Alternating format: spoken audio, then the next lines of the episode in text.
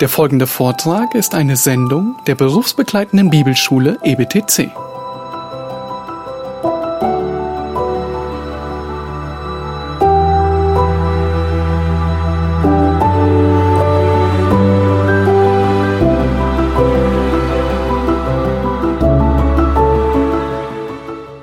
Ja, auf zum letzten Gefecht in gewisser Hinsicht. Dankeschön, ja, sehr gut. Und ähm, wir müssen sehen, dass wir die Linien und die Fäden so gut wie möglich zusammenbringen. Um, natürlich ist, sind vier Tage viel zu kurz für den Römerbrief, das ist auch jedem klar, aber das war von vornherein auch nicht die Aufgabe, das Ganze erschöpfend zu behandeln, sondern Schneisen zu schlagen, Linien zu legen und gewissermaßen Beihilfe zum weiteren Studium dessen zu vermitteln. Und so kommen wir nun heute, wie versprochen, zu Römer 11. Und ich ähm, bitte um Verständnis dafür, dass wir die Fragen am besten zum Schluss behandeln. Das war meine Überlegung, dass wir jetzt sozusagen die Zeit, wo alle noch einigermaßen frisch sind, gewissermaßen nutzen, um äh, mit unserem Thema weiterzukommen. Und dann lassen wir so, sozusagen am Ende alles in die letzte Fragerunde münden. Ich habe die Fragen ja dabei und es dürfen gerne noch weitere dazukommen bis dahin. Aber das wäre mein Vorschlag, dass wir jetzt voranschreiten und dann haben wir den Rücken frei, ähm, am Ende dann in der letzten Stunde auf die Fragen zuzugehen. Ich, ne, das, ich glaube, das ist die, die sinnvollste Vorgehensweise. Sonst äh, hecheln wir unserer Zeit hinterher.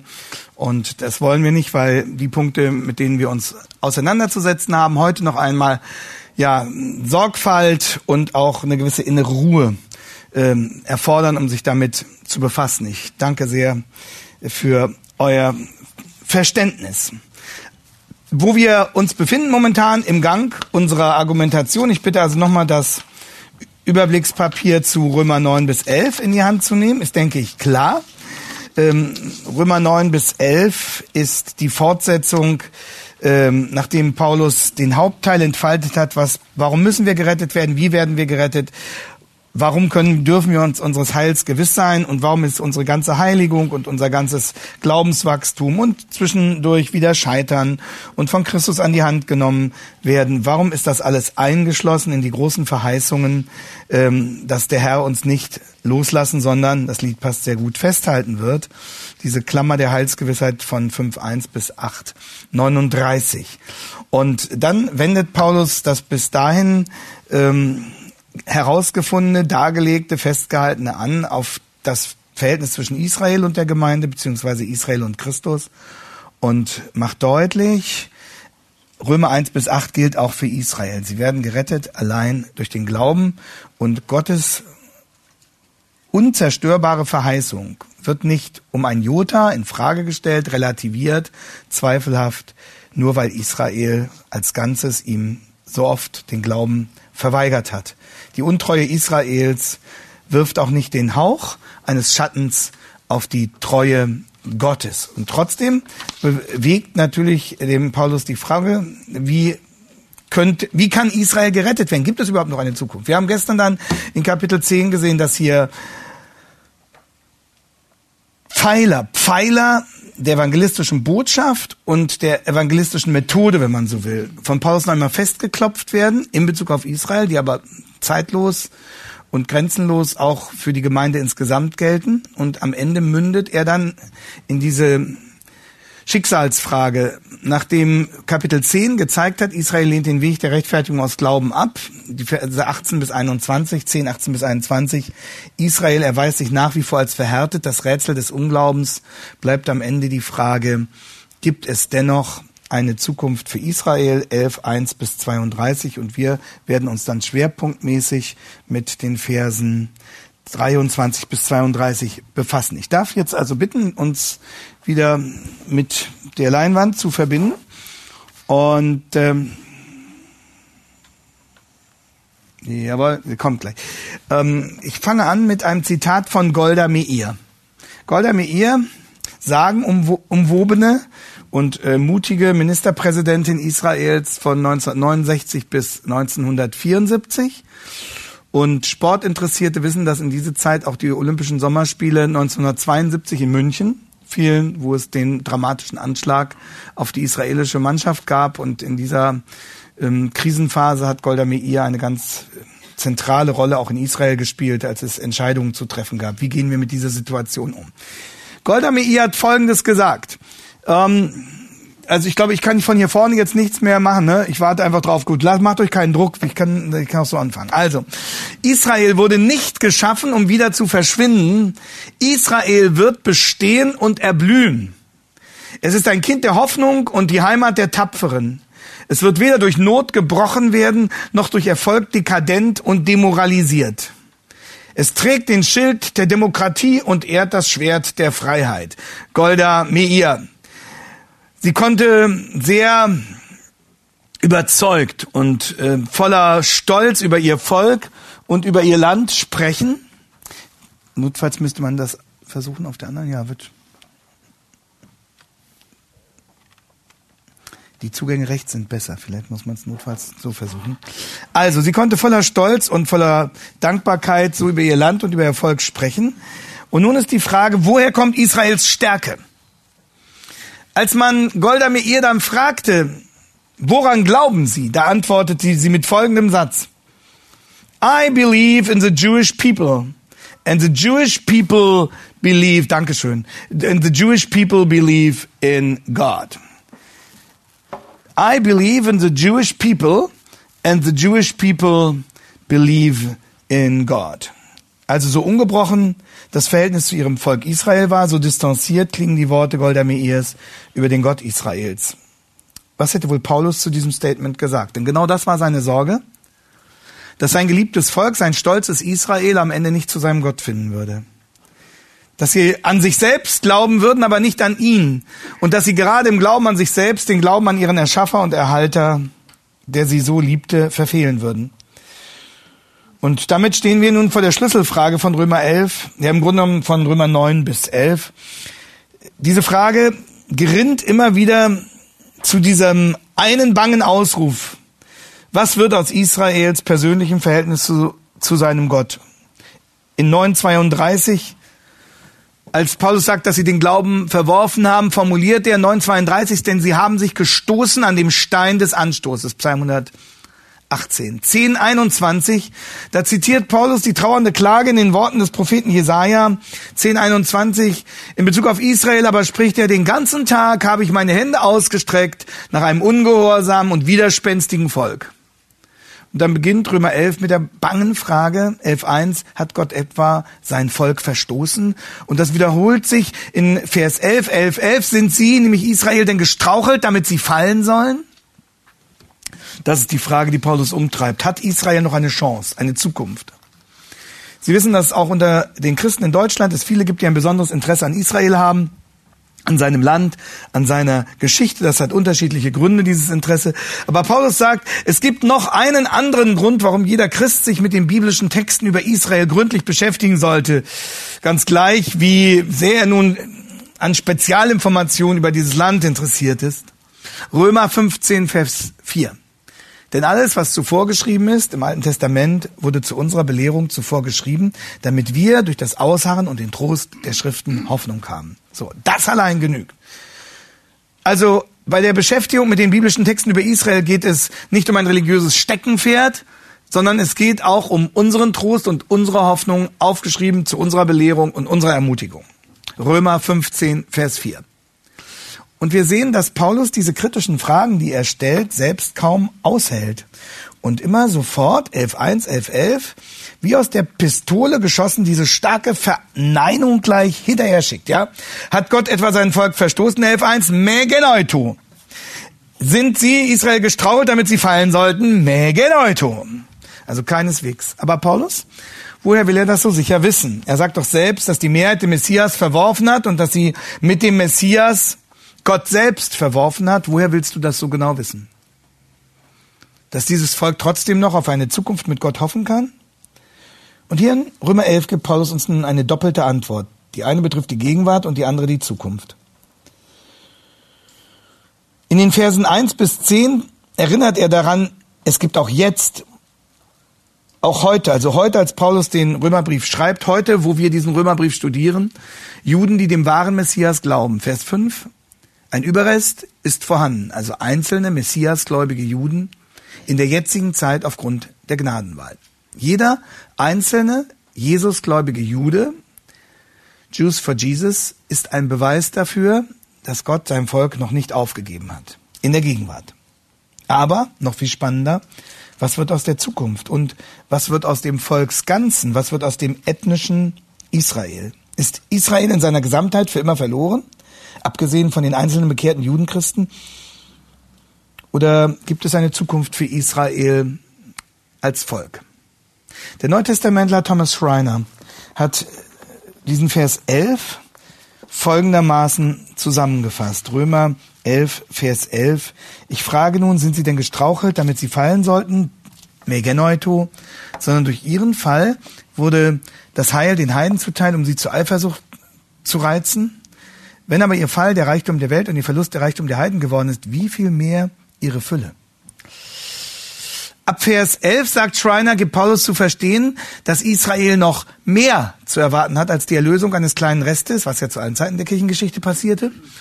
Paulus erwartet, Römer 11, 12, die Fülle der Rettung für Israel. Was meint er damit? Was ist dieses Meer? Was bedeutet Fülle? Inwiefern gibt es eine Zukunft für Israel als Volksganzes? Werden sie noch einmal in großem Stil zu ihrem Gott zurückkehren? Als ganz Israel? Und würde das auch eine Bedeutung haben für die Zukunft des Landes, das Gott ihnen im Alten Testament versprochen hatte? Viele Christen, viele Theologen haben dieser Erwartung widersprochen und widersprechen ihr bis heute. Und vieles davon ist eben unter dem Label Calvinismus bekannt geworden. Deswegen wäre ich mit diesem Label etwas vorsichtig.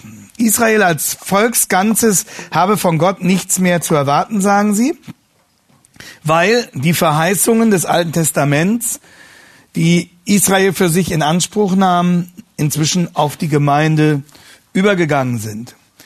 Ähm, ein theologischer Fachbegriff, mit dem diese Bezeichnung ausgedrückt wird, ist Bundestheologie, also ein ganz bestimmtes Verständnis, was aus dem Bund zwischen Israel und Gott für die Gemeinde dann sich entwickelt hat und dass sie gewissermaßen diesen Bund jetzt übernimmt.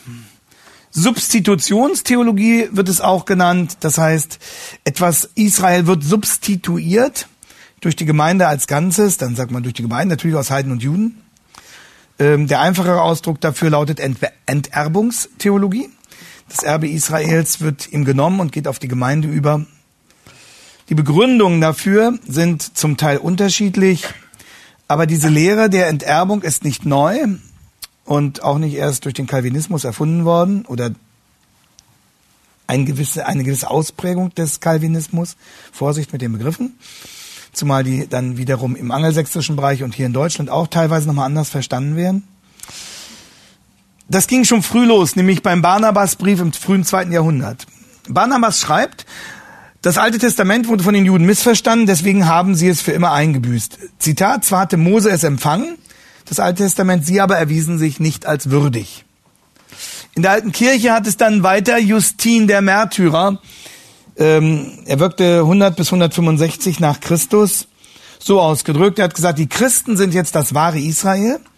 Gemeinsam mit Abraham werden wir das Land erwerben, wenn wir das ewige Erbe empfangen. Da hat man schon die Spiritualisierung. Das Land ist das ewige Erbe. Und Tertullian schreibt um circa 197 äh, nach Christus, Israel ist geschieden worden von Gott und er meint in einem endgültigen Sinne.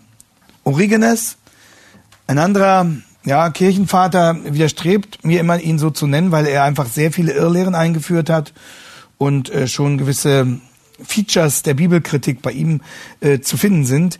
Er entwickelte eine allegorische Bibelauslegung, durch welche die geschichtlichen Zusagen für Israel in vergeistigter Weise auf die Gemeinde übertragen werden konnten. Also er hat gewissermaßen ähm, ein exegetisches Besteck geliefert, mit dem man das dann entsprechend der Gemeinde zusprechen konnte, eine, eine allegorische Deutung vieler Aussagen.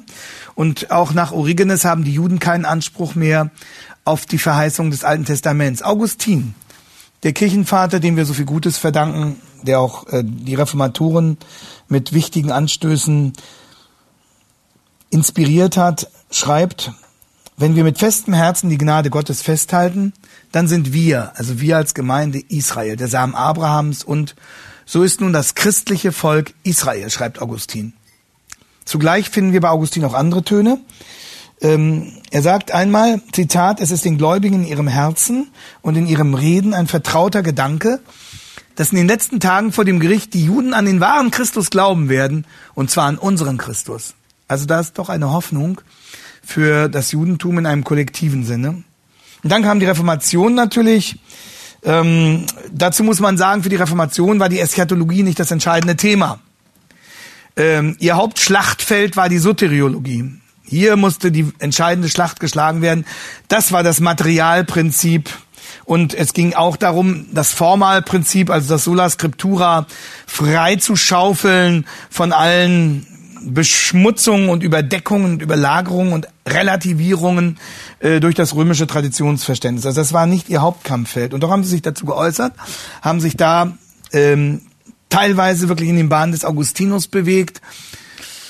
Und Calvin schreibt, die Gemeinde aus Juden, Christen und Heidenchristen ist das neue Israel. So deutet er auch äh, Vers 26 in Römer 11. Dazu kommen wir noch. Also ganz Israel ist die Gemeinde aus Juden, Christen und Heiden. Luther, das ist interessant, ging ursprünglich, nämlich in seiner Römervorlesung 1515, 1516, noch davon aus, dass eine korporative nationale Größe, also ein ethnisches Israel und nicht nur einzelne Juden sich am Ende als, Isra als Überrest bekehren wird. Luther hat sich später jedoch der Israel-Position vieler Kirchenväter angeschlossen. Die letzte Stimme in diesem Chor soll Karl Barth gehören, einer der profiliertesten Theologen des 20. Jahrhunderts. Ich habe Ihnen dieses positive Statement von Barth, also in unserem Sinne positiv, im sachlichen Sinne kritisches Statement äh, zur Frage der Homosexualität vorgelesen. Zu Israel schreibt Barth, Zitat, das erste Israel, das auf dem Fundament der natürlichen Abstammung von Abraham existierte, hatte seinen Auftrag erfüllt, als der Retter der Welt aus ihm hervorgegangen und sein Messias erschienen war. Seine Mission, nicht sein Existenzrecht, als natürliche Gemeinschaft ist abgelaufen und kann sich nicht fortsetzen oder wiederholen. Also Israels Mission ist abgelaufen, ist gewissermaßen erfüllt als natürliche Gemeinschaft und wird sich weder fortsetzen noch erholen, äh, noch wiederholen. Mit anderen Worten, Israel hat für die Zukunft keine heilsgeschichtliche Bedeutung mehr. Soweit einige Stimmen aus der Kirchengeschichte. Dagegen zum Beispiel, also in Deutschland wird diese Position unter anderem sehr stark etwa durch den Bethanien Verlag verbreitet und gefördert. Dagegen hat Bonhoeffer schon in seinem Aufsatz Die Kirche vor der Judenfrage 1933 auch in ganz bewusster Attacke auf das äh, ideologische Gedankengut der Nationalsozialisten sehr mutig von einer letzten Heimkehr des Volkes Israel zu seinem Gott gesprochen. Und äh, dann hat er einen Theologen, Menken, Menken, M-E-N-K-E-N des 18. Jahrhunderts zustimmend zitiert, der gesagt hat, und diese Heimkehr geschieht in der Bekehrung Israels zu Christus. Also Bonhoeffer hat das sehr klar gesehen. Eine letzte Heimkehr des Volkes Israel zu seinem Gott. Diese Heimkehr geschieht in der Bekehrung Israels zu Christus. Und dann zitiert er den Menken, dann wird er dieses Volk sammeln aus allen Nationen und zurückbringen nach Kanaan. O Israel, wer ist dir gleich? Wohl dem Volk, dem der Herr sein Gott ist. Dann wird er dieses Volk sammeln aus allen Nationen und zurückbringen nach Kanaan, so Menken, der von Dietrich Bonhoeffer hier zitiert wird. Diese Position wird in der Debatte oft als Dispensationalismus bezeichnet. Ähm, wiederum sage ich Vorsicht mit dem Begriff, weil der auch mit ganz unterschiedlichen Definitionen gefüllt ist. Ähm, oder mit dem Begriff des Prämillennialismus, also dass Christus wiederkommt vor dem Millennium zu dessen Aufrichtung. Ich will jetzt nicht über die einzelnen Differenzierungen ähm, zwischen diesen Positionen sprechen, aber möchte verweisen auf einen Aufsatz, den Sie über meine Homepage finden. Äh, der wird jetzt also bis, ich hoffe, bis spätestens Freitagabend wird er dort stehen. Das ist ein Aufsatz aus dem Jahr 2013 und da werde ich noch zwei, drei andere Dinge mit draufstellen. Das ist quasi äh, Bonusmaterial zu diesem Seminar und das finden Sie dann über meine Homepage. Ähm, da wird nochmal genau ähm, das Entrückungsverständnis des Prämillennialismus, äh, des historischen Prämillennialismus, äh, des Amillennialismus und des Postmillennialismus ähm, dargelegt und in dem Zusammenhang werden auch diese vier Konzepte nochmal definiert und äh, die jeweiligen Bibelstellen angeführt, die als Belege gebracht werden und jene Position dann nochmal begründet, die ich für die wahrscheinlichste halte. Also da finden Sie gewissermaßen die, die Basics und die einzelnen Argumente nochmal in diesem Aufsatz Ansatz über die verschiedenen Entrückungsszenarien. Okay, ähm, das, das können wir uns jetzt hier also sparen. Nur noch mal ganz grundsätzlich, wie ich Dispensationalismus verstehe. Ähm, er besagt, dass die Nation Israel immer noch eine Aufgabe in Gottes Programm hat.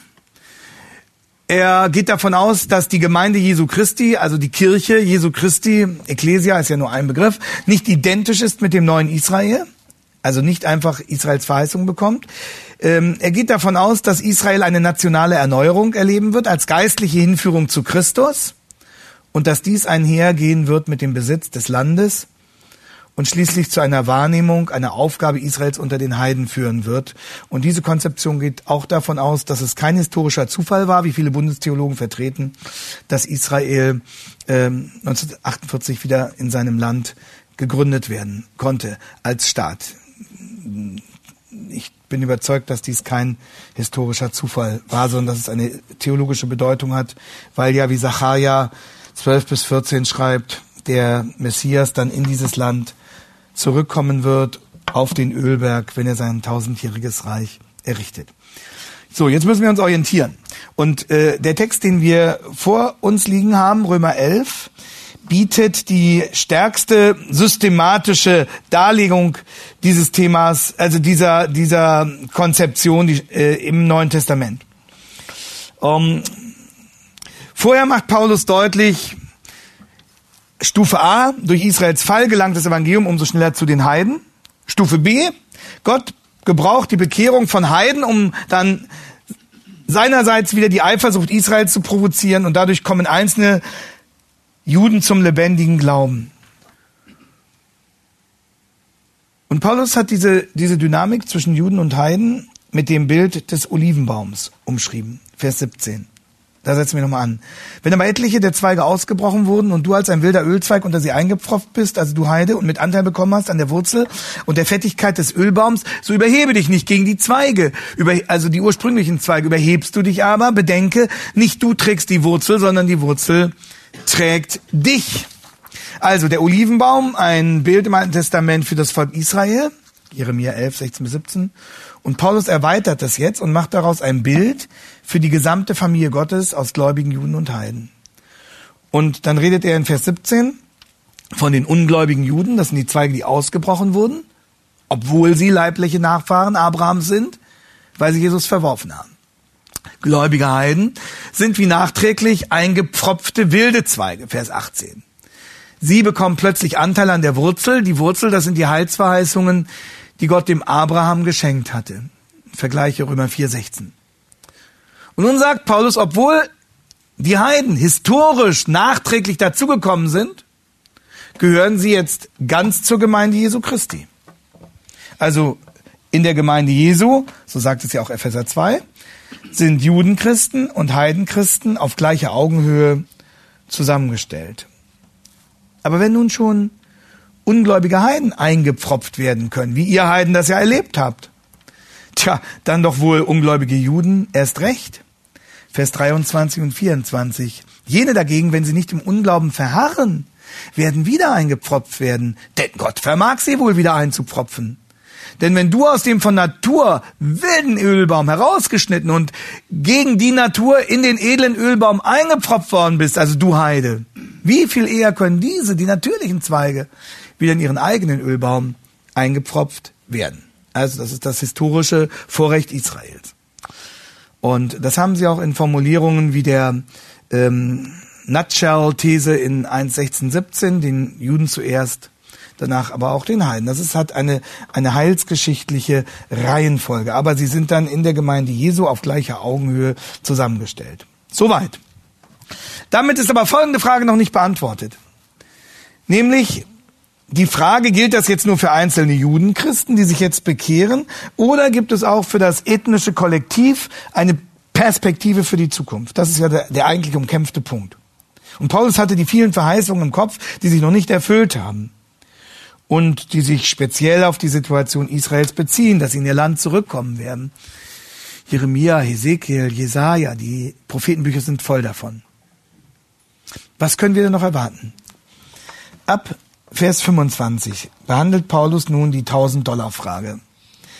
Und die 1000-Dollar-Frage lautet, wie wird es mit dem Volk Israel als Volk weitergehen? Man kann sich vorstellen, dass die Leser mit angehaltenem Atem auf den Kanten ihrer Stühle gesessen haben, als sie schließlich zu Vers 25 gekommen sind. Und das lesen wir jetzt, 25 bis 29. Da sagt Paulus, denn ich will nicht, meine Brüder, dass euch dieses Geheimnis unbekannt bleibt, damit ihr euch nicht selbst für klug haltet. Israel ist zum Teil Verstockung widerfahren, bis die Vollzahl der Heiden eingegangen ist. Und so, Hutos, und so wird ganz Israel gerettet werden, wie geschrieben steht. Aus Zion wird der Erlöser kommen und die Gottlosigkeiten von Jakob abwenden. Und das ist mein Bund mit ihnen, wenn ich ihre Sünden wegnehmen werde. Hinsichtlich des Evangeliums sind sie zwar Feinde um euretwillen, hinsichtlich der Auserwählung, aber Geliebte um der Väter willen. Denn Gottes Gnadengegaben und Berufung können ihn nicht treuen. Oh, diese wenigen Verse haben es in sich und darum müssen wir jetzt die richtigen Fragen stellen, um die Antworten dieser Verse zu verstehen. Und äh, die erste Frage, die wir stellen müssen, lautet, wer ist Israel? Wer ist hier mit Israel gemeint? Meint Israel im Neuen Testament das neue Gottesvolk, also die Gemeinde aus Judenchristen und Heidenchristen, so will Calvin Vers 26 erklären. Was sagt uns der Zusammenhang des Textes? Zunächst, Vers 25 redet Paulus von einem Geheimnis. Das heißt, äh, Mysterion wissen wir im Neuen Testament, äh, jetzt wird eine Wahrheit, jetzt wird eine Information aufgedeckt, die bis dahin in dieser Eindeutigkeit noch nicht bekannt war. Das ist die Bedeutung von Geheimnis, wenn Paulus diesen Begriff Mysterion verwendet. Ich sage euch ein Geheimnis, zum Beispiel, wenn er Einzelheiten über das Wesen und die Aufgabe der Gemeinde enthüllt, die vorher noch nicht bekannt gewesen sind. Also Geheimnis bedeutet nicht, etwas soll verborgen bleiben, sondern etwas bis dahin Verborgene wird jetzt aufgedeckt. So. Und dann fügt Paulus hinzu, damit ihr euch nicht selbst für klug haltet. Also die Heiden werden vor Hochmut gewarnt und davor, sich in eigenen Spekulationen über die Zukunft Israels zu verlieren. Ja, sagt Paulus. Es gibt eine Verstockung Israels als Volk. Diese wird dauern. Sie wird dauern, bis die Vollzahl der Heiden zu Gott gekommen ist. Also bis die Heidenmission zum Ziel gekommen ist. Das ist nochmal eine Anknüpfung an die Verse 11 und 12.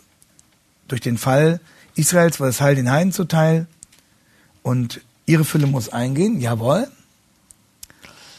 Israel ist also zum Teil verstockt. Das ist der erste Schritt. Israel ist zum Teil verstockt durch Gottes Gerichtshandeln. 2. Korinther 3,16 sagt Paulus, sie haben die Decke vor den Augen.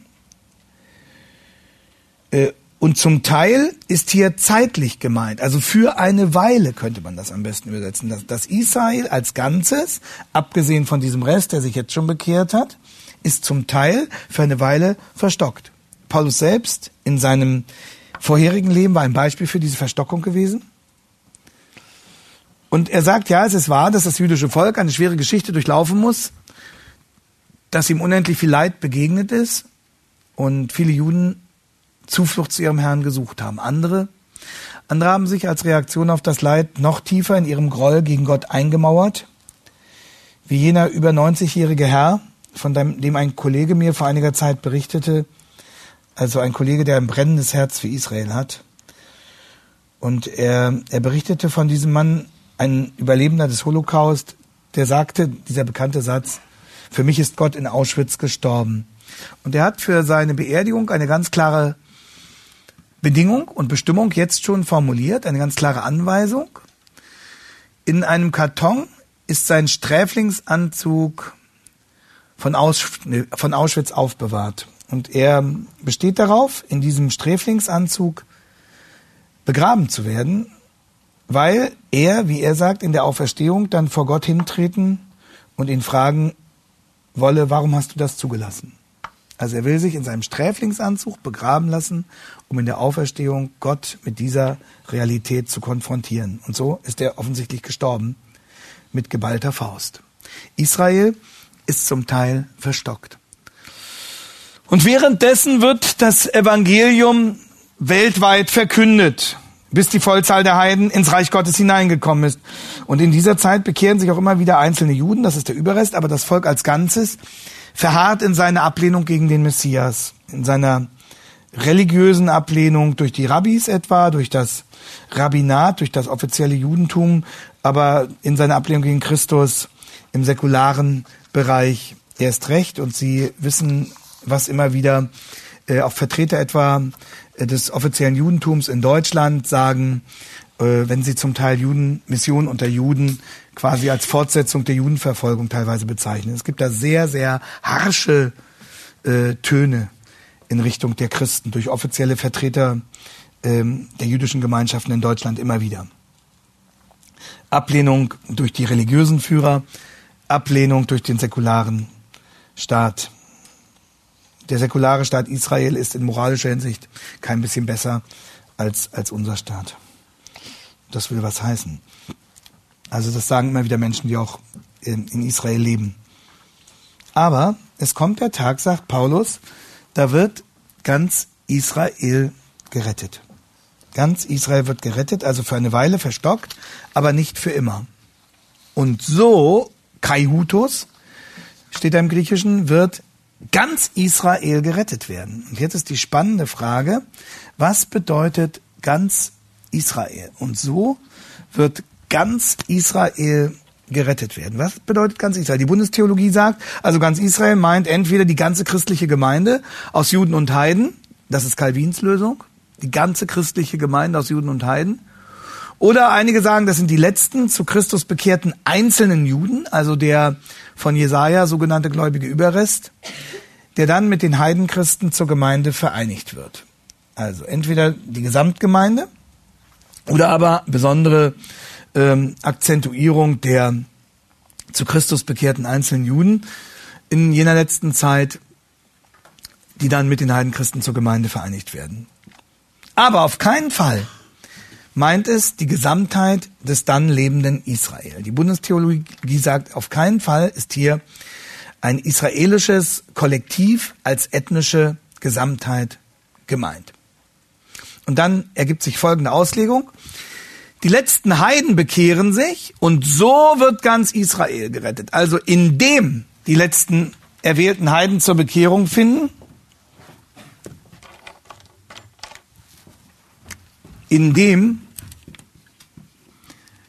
die Heiden sich bekehren, wird ganz Israel gerettet. Das ist die, das ist die These. Ganz Israel. Indem die Heiden sich bekehren, wird ganz Israel gerettet.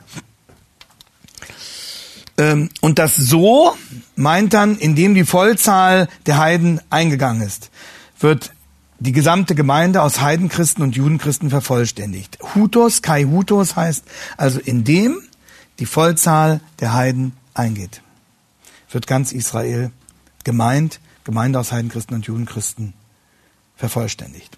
Ist verstanden, ne? Und nun fragen wir uns natürlich, ist es das, was Paulus hier sagen will? Was sagen die Indizien des Textes selbst? Zunächst mal das Wort Israel. In Römer 9 bis 11 meint Israel immer das ethnische, nationale Israel. Elfmal. Elfmal meint Israel immer das ungläubige ethnische Israel, das zum Glauben gerufen wird. Ebenso spricht Paulus vom Israeliten als Mitglied des nationalen Israelvolkes. Es gibt nur einen Sonderfall, und das ist äh, 9.6, Aber selbst dort schließt es nicht die Heiden ein, sondern unterscheidet zwischen gläubigen und ungläubigen ethnischen Israeliten. Das ist der einzige Sonderfall hier in diesem, diesem Abschnitt 9 bis 11. Ja, 6 nicht, aber dass das Wort Gottes nur hinfällig wäre, denn nicht alle, die von Israel stammen, sind Israel. Auch da sind auf keinen Fall Heiden mit eingeschlossen, sondern da geht es darum, zwischen gläubigen und ungläubigen ethnischen Israeliten zu unterscheiden. Und Paulus sagt, ähm, die Ungläubigen sind nicht das wahre Israel, sondern nur die gläubigen Israeliten sind das wahre Israel. Also, Israel in 9 bis 11 bedeutet eindeutig das nationale Ethnos, das nationale Volk. Und deshalb ist es exegetische Willkür, wenn man es jetzt in 1126 als Gemeinde Jesu verstehen wollte. Das ist das erste Argument. Das zweite Argument gegen äh, die bundestheologische Deutung, gegen äh, die Substitutionslösung ist die Logik, das, die Logik, mit der Paulus hier vorgeht. Denn ähm, er stellt ja den gesamten Abschnitt über immer einander gegenüber ethnische Heiden, ethnische Juden. Ihr ethnischen Heiden, die ihr zu Christus finden durftet, seid mal schön bescheiden äh, gegenüber dem jüdischen Volk. Reine Gnade, dass ihr dahin kommen durftet. Ähm, und deshalb müssen wir davon ausgehen, dass dies im Vers 26 auch gilt. Also vier Stufen gewissermaßen, elf bis zwölf. Da sagt Paulus Israels Fall, Rettung der Heiden, Israels Fülle.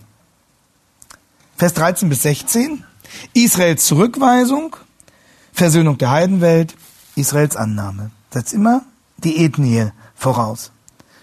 Dann Vers 17 bis 24, Natürliche Zweige ausgebrochen, ethnisches Israel. Künstliche Zweige eingepropft, ethnisch die Heiden. Zukunftsperspektive für natürliche Zweige, ethnisches Israel. Und genau der gleiche Dreiklang jetzt hier in 25, 26. Teilweise Verhärtung Israels. Fülle der Heiden geht ein. Rettung ganz Israels.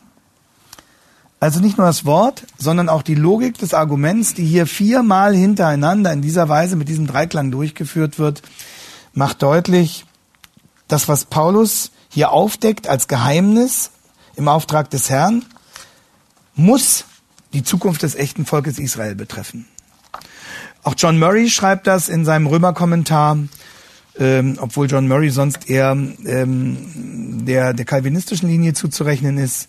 Er sagt, it's exegetically impossible to give to Israel in this verse, also 25, any other denotation than that which belongs to the term throughout the chapter. Er sagt, es ist exegetisch völlig unmöglich, dem Begriff hier am Ende irgendeine andere Bedeutung zu geben, als jene, die es durch das ganze Kapitel hindurch hat, nämlich ethnisches Israel. Und John Stott sagt es ähnlich, den gesamten Römerbrief hindurch bezeichnet Israel das ethnische oder natürliche Israel im Gegenüber zu den heidnischen Nationen.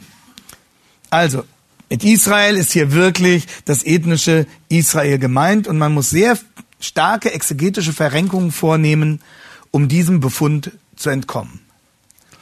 Jetzt das zweite. Wann? Wann wird Israel gerettet? Kai Hutos wird ganz Israel gerettet werden. Paulus beschreibt einen Prozess.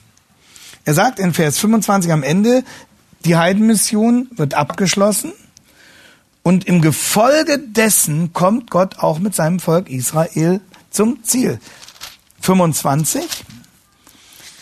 Denn ich will nicht, meine Brüder, dass euch dieses Geheimnis unbekannt bleibt, damit ihr euch nicht selbst für klug haltet. Israel ist zum Teil Verstockung widerfahren, also für eine bestimmte Zeit haben wir gesagt, bis die Vollzahl der Heiden eingegangen ist. Kai Hutos wird ganz Israel gerettet werden, wie geschrieben steht. Also die Vollzahl der Heiden kommt zur Bekehrung und so wird dann ganz Israel gerettet werden.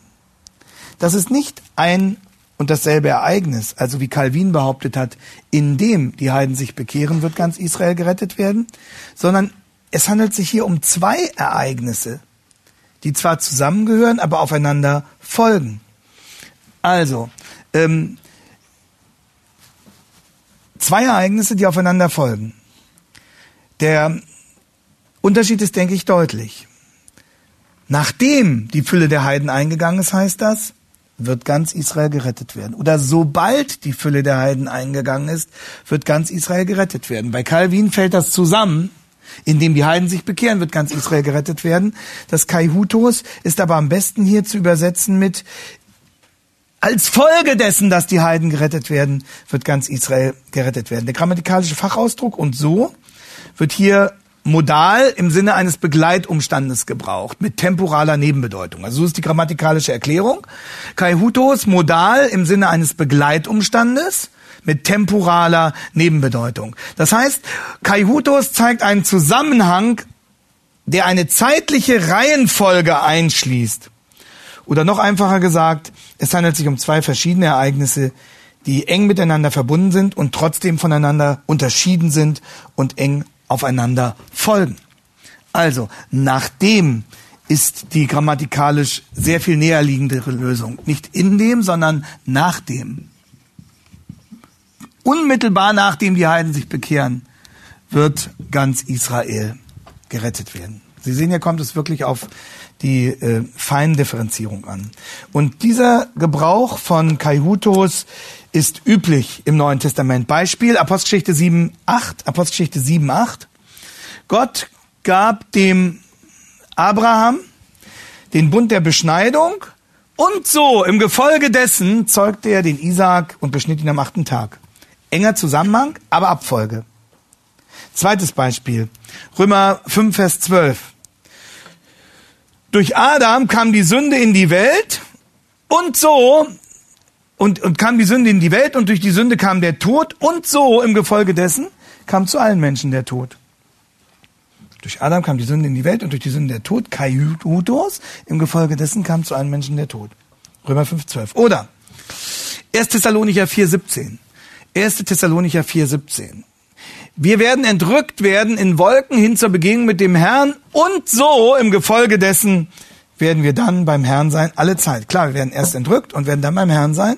Das ist, sind zwei Ereignisse, die eng miteinander verbunden sind, aber trotzdem voneinander unterschieden werden müssen. Und derselbe Fall liegt hier in Römer 11, 25, 26 vor. Die Fülle der Heiden findet zur Bekehrung und so im Gefolge dessen wird dann auch ganz Israel gerettet werden. Calvins äh, Lösung ist eher an dieser Stelle so groß natürlich der Respekt vor seiner exegetischen Leistung ist, aber hier an dieser Stelle wohl eher von seinem dogmatischen Vorurteil geleitet. Die Vollzahl der Heiden wird eingehen und im Gefolge dessen wird dann ganz Israel sich bekehren. Und damit haben wir die zweite Antwort. Wann wird das Volk Israel als Ganzes gerettet? Nachdem die Heidenmission zum Ziel gekommen ist. Also wer ist Israel? Das ethnische, das ethnische Israel. Wann wird Israel gerettet? Nachdem die Heidenmission abgeschlossen und zum Ziel gekommen ist. Hier nochmal die anderen Stellen. Und damit sind wir schon bei der dritten Frage, die wir jetzt erstmal nicht mehr brauchen, als, als Folie. Hat irgendwas. Ja, gerne. Ich gehe mal nochmal zurück.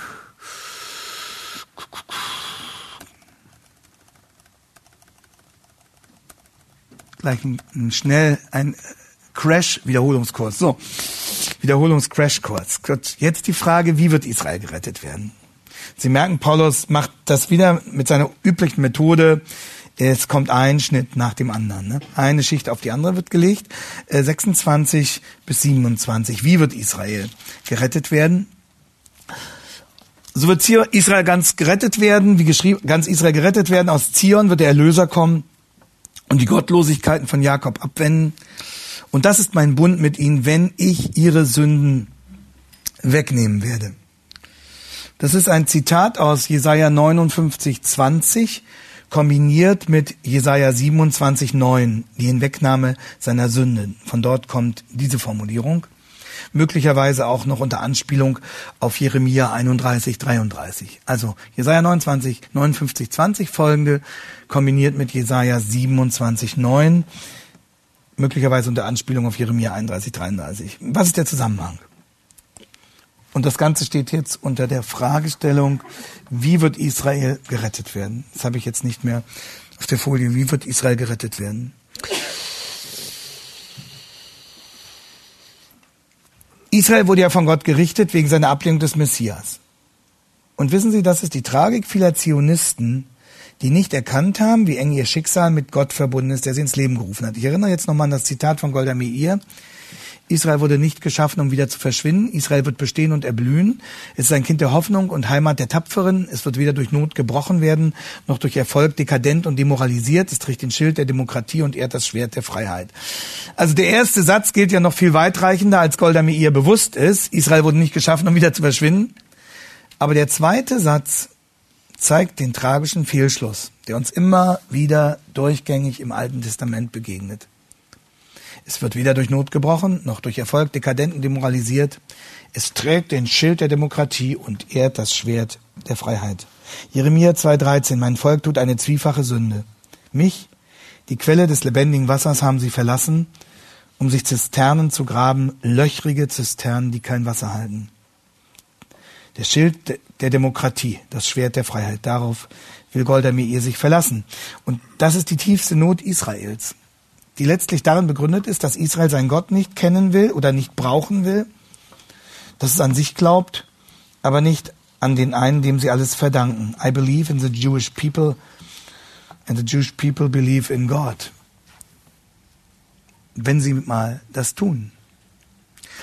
Aber Gott streckt nach wie vor seine Hände zu diesem Volk aus. Er ruft auch heute jeden Einzelnen in 1021 wird das hier auch deutlich gemacht. Den ganzen Tag habe ich meine Hände ausgestreckt nach einem ungehorsamen und widerspenstigen Volk. Und am Ende der Tage, sagt Römer 11, wird Gott sein, ganz Israel wieder begnadigen. Und das wird er tun, indem er ihn den Messias, den sie schon einmal abgelehnt haben, als er in Niedrigkeit kam, ein zweites Mal schickt aus Zion, aus dem himmlischen Jerusalem. Und Jesus kommt dann wieder zur Schlacht von Hamageddon, zur Errichtung des tausendjährigen Reiches. Das können wir jetzt alles nicht im Einzelnen darstellen. Aber was Paulus hier mit Formulierungen aus dem Alten Testament umschreibt, ist die Wiederkunft Jesu auf der Zielgerade der Geschichte. Ist das Ereignis, von dem er in 1. Thessalonicher 1, Vers 10 sagt, wir erwarten seinen Sohn aus dem Himmel, aus Zion, der uns errettet vor dem zukünftigen Zorn. Und die alttestamentlichen Stellen, auf die Paulus hier anspielt, machen noch einen wichtigen Zusammenhang klar. Zur Rettung Israels gehört auch, dass der Messias sie in ihrem Land aufsuchen wird und von dort aus auf dem Boden Israels dann die letzte Schlacht gegen den Antichristen führen wird. Und genau diese Verbindung hatte das Alte Testament immer wieder angekündigt. Rettung und Landbesitz. Rettung und Landbesitz. Das hatte der Herr schon dem Abraham verheißen. Und damit ist die bange Frage, mit der Paulus den gesamten Komplex 9 bis 11 begonnen hatte, vollständig beantwortet. Er hatte ja gesagt, 9.6 ist Gottes Verheißung etwa hinfällig. Und jetzt kommt die endgültige Antwort in 11.28, 29. Das wäre eine große Klammer. Niemals. Niemals. Denn Gottes Gnadengaben 29 und Berufung können ihn nicht gereuen. Was Paulus hier in wenigen Worten benennt, das hatten die Propheten angekündigt, nicht zuletzt Zacharia um 500 vor Christus, eine kollektive Bekehrung des dann noch überlebenden Volkes. Dann werden sie endlich ihren wahren Messias als solchen erkennen. Zacharia 13, Vers 8 bis 9, nur noch einmal kurz zur Erinnerung. Diese Verse sind Ihnen geläufig. Wollen Sie trotzdem noch einmal kurz lesen, weil sie hier unbedingt in diesen Zusammenhang hineingehören.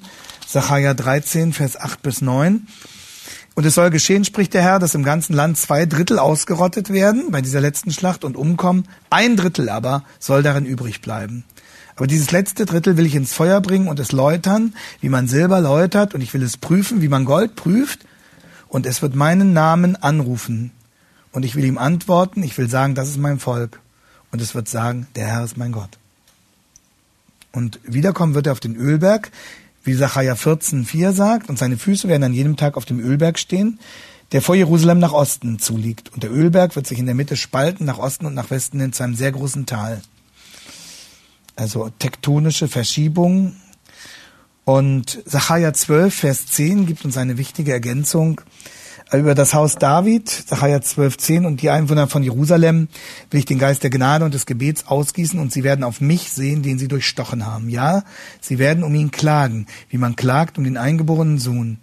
Und sie werden bitterlich über ihn Leid tragen, wie man bitterlich Leid trägt über den Erstgeborenen. Und dann werden sie Jesaja 53 beten und verstehen, was das bedeutet. Wir liefen alle in die Irre wie Schafe, ein jeder sah auf seinen Weg. Wir hielten ihn für den, der von Gott geschlagen und gemartert ward. aber er nahm unsere Sünde auf sich. Die Strafe lag auf ihm, damit wir Frieden hätten. Jesaja 53 ist das Gebet, das die Juden in dieser Stunde beten werden. Und damit bleibt am Ende eine letzte Frage offen. Was, wer ist Israel? Wann wird Israel gerettet? Wie wird Israel gerettet? Und am Ende die Frage, wer gehört zu ganz Israel? Wer gehört zu ganz Israel? Paulus sagt nicht alle Israeliten, die jemals gelebt haben. Das wäre ja totaler Widerspruch zu Kapitel 9. Paulus sagt auch nicht alle Juden, die zur Zeit des Römerbriefes leben. Wie viele Judengenossen des Paulus waren seit seiner Bekehrung im Unglauben gestorben? Sondern was Paulus beschreibt, das sind jene Juden, die in den dramatischen Tagen leben werden, wenn sich die Endgeschichte um Jerusalem zuspitzt. Und auch dann werden es nicht alle einzelnen Israeliten sein, sondern eine Gesamtheit der Israeliten, also ein großer überlebender Überrest, dieser dritte Teil. F.F. Bruce schreibt zu dieser Stelle, es wird damit nicht ausgesagt, jeder einzelne Jude ohne Ausnahme, sondern Israel als Ganzes. Also ein Kollektivbegriff. Ein großer Teil von Israel. Und so wird es in der Tat gebraucht. Es gibt einen interessanten Beleg dazu aus dem Mishnah-Traktat Sanhedrin 10.1, also äh, römisch 10. arabisch 1 aus einem Mishnah-Traktat. Da ist auch die Rede von ganz Israel das seinen Anteil im zukünftigen Zeitalter hat und dann werden anschließend ausführlich die Namen jener genannt, die nicht dabei sein werden. Damit ist auch nochmal ganz klar, ganz Israel heißt nicht jeder Einzelne, dann lebende Israelit. Ganz Israel, aber nicht jeder Einzelne, sondern eben jener dritte Teil. Und es gibt weitere biblische Belege, biblische Belege, wo eindeutig nicht jeder einzelne Israelit gemeint war, wenn es um ganz Israel geht. Also zum Beispiel 1 Samuel 25, 1, 1 Samuel 25.1, ganz Israel versammelte sich und hielt ihm die Totenklage. Oder 1. Könige 12.1, ganz Israel war nach Sichem gekommen, um Rehabiam zum König zu machen. Also ganz Israel. Ganz Israel kann möglicherweise auch noch darauf hinweisen, dass sowohl das Nordreich als auch das Südreich, was ja nach Salomo getrennt wurde, wieder vereint sein werden, um gemeinsam den Messias anzubeten. Damit haben wir ein klares Ergebnis und das fasse ich zum Schluss nochmal zusammen. Gemäß Römer 11, Vers 25 bis 32 beantworten wir die erste Frage, wer ist Israel, mit der klaren These, dass Israel meint hier das wirkliche Volk Israel, das real existierende ethnische Israel. Zweitens, wann wird Israel gerettet?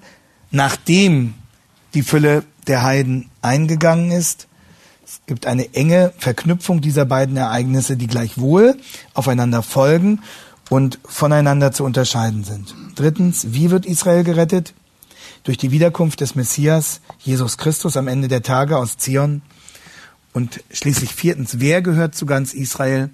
Die überlebenden Juden am Ende der Tage, die dann den wiederkommenden Jesus Christus im Glauben als ihren Retter und einzigen Erlöser anrufen werden.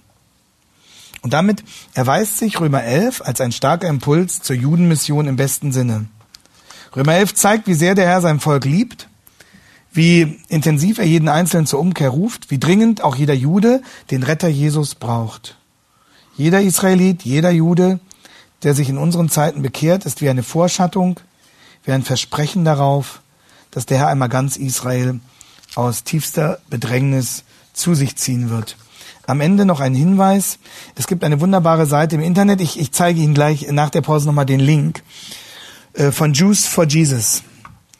Äh, und da berichten vom Holocaust betroffene Juden, wie sie Jesus als ihren Retter gefunden haben. Eine Frau erzählt, wie sie zum ersten Mal in einer englischen Bibel Jesaja 53 gelesen hat.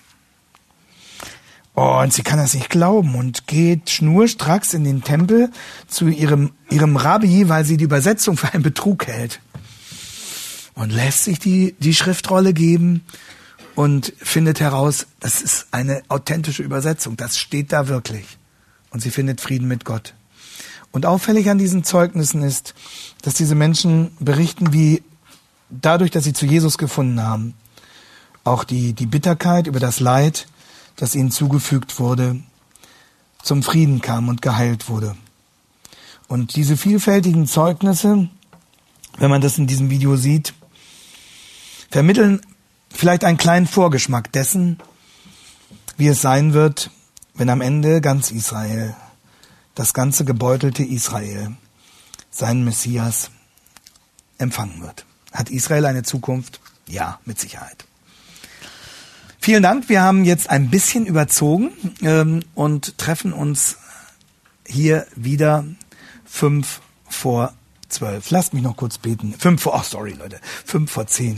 Dem Glücklichen schlägt keine Stunde. Herr Jesus, wir danken dir dafür, dass deine Treue an diesem Volk so deutlich wird. Dass du dir das Zepter der Geschichte nicht aus der Hand winden lässt. Und das ist auch unser Trost in unserer so, so wirren zeitgeschichtlichen Situation, dass du der Herr bist und bleibst und dass du das einmal sichtbar vor aller Welt beweisen wirst. Amen.